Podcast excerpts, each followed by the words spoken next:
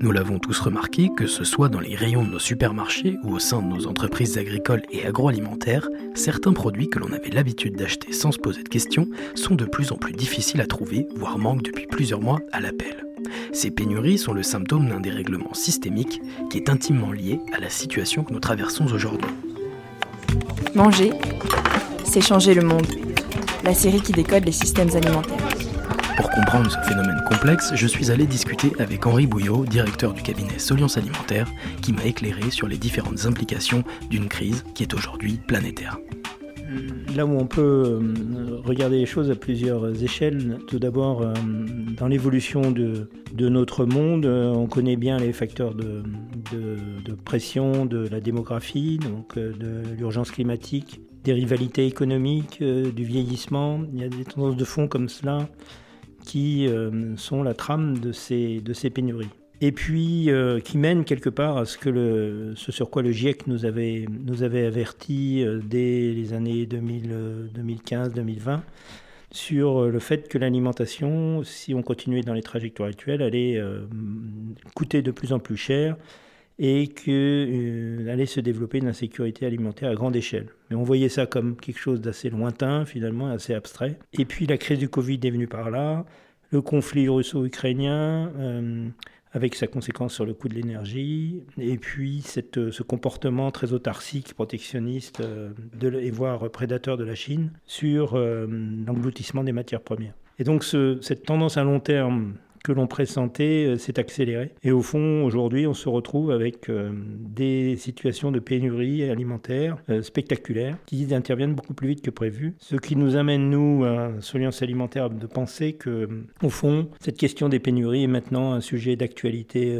prégnant pour les entreprises sur lesquelles elles doivent se prémunir pour sécuriser leur chaîne de, de sourcing et d'approvisionnement. Quels sont les facteurs qui peuvent expliquer les pénuries que l'on connaît aujourd'hui? Je pense que la, tendance euh, des, années passées euh, a quand même été à la concentration, à la spécialisation d'un certain nombre de pays sur un certain nombre de matières. Si on prend la Russie et l'Ukraine sur par exemple les céréales ou, plus particulièrement le tournesol, sur 50 euh, millions de tonnes de tournesol produits dans le monde, il y en a plus de la moitié qui viennent de Russie et d'Ukraine. Donc on comprend qu'une crise entre ces deux pays et un blocage des ports d'Odessa et d'Ukraine sur un, produit aussi concentré sur ces deux pays créer, créer une crise qui n'aurait pas eu lieu s'il n'y avait pas eu ce conflit. Et donc cette dépendance à un certain nombre de, zones de production euh, finit par, euh, étant donné l'insécurité euh, politique qui peut exister, finit par, créer des pénuries réelles alors sur le, tournesol, l'huile de tournesol, il y a eu des inquiétudes plus que de la réalité. Et on retrouve ça sur d'autres, euh, d'autres produits, qui est le plus spectaculaire étant la moutarde, ou les graines de moutarde étant essentiellement produites au Canada. La situation météorologique du Canada a fait qu'il y a une, une pénurie. Et au fond,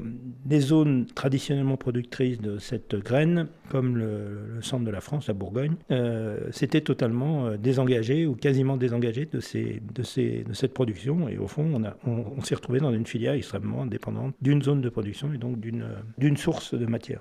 Face à cette concurrence globalisée et soumise aux aléas, quelles sont les bonnes pratiques à mettre en place et est-ce que cela doit-il passer par un cadre réglementaire? Je, ne crois pas beaucoup au réglementaire, ou en tout cas ce serait par défaut que le réglementaire aurait euh, à intervenir. Je pense qu'il y a euh, de gros enjeux de l'économique euh, et du marketing et de l'ensemble des disciplines de l'entreprise à, faire jouer.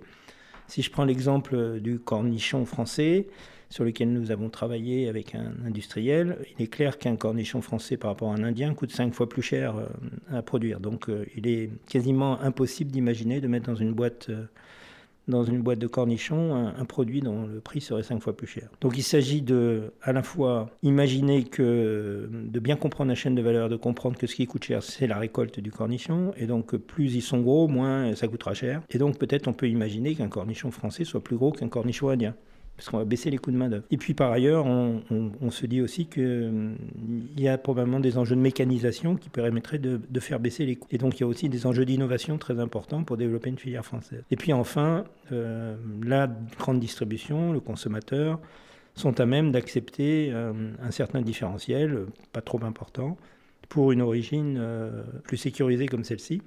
Et donc, on voit bien que les solutions sont combinatoires entre de la technologie, de l'acceptation et euh, une, transformation de la façon d'acheter en, une, une, balance entre ces différents éléments. Donc on, ne peut plus avoir juste dans les entreprises des acheteurs, mais bien euh, des agronomes et des gens qui arrivent à, combiner ces différentes, euh, ces différentes solutions. On l'a compris, le changement vient de l'acceptation des consommateurs qui doivent s'adapter. Mais comment les entreprises doivent-elles changer pour résister dans des contextes dégradés et maintenir une offre de qualité?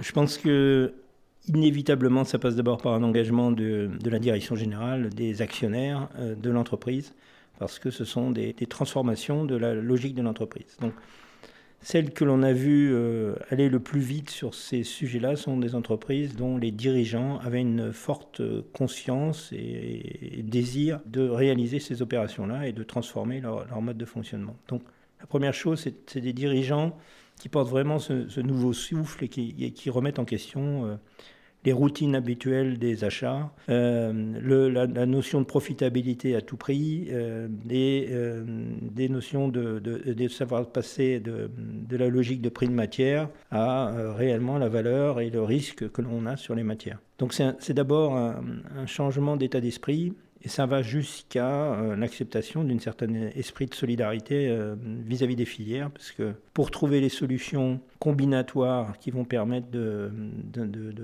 d'installer ces filières, il est nécessaire de collaborer étroitement avec les partenaires en amont de l'entreprise euh, qui recherche ce sourcing.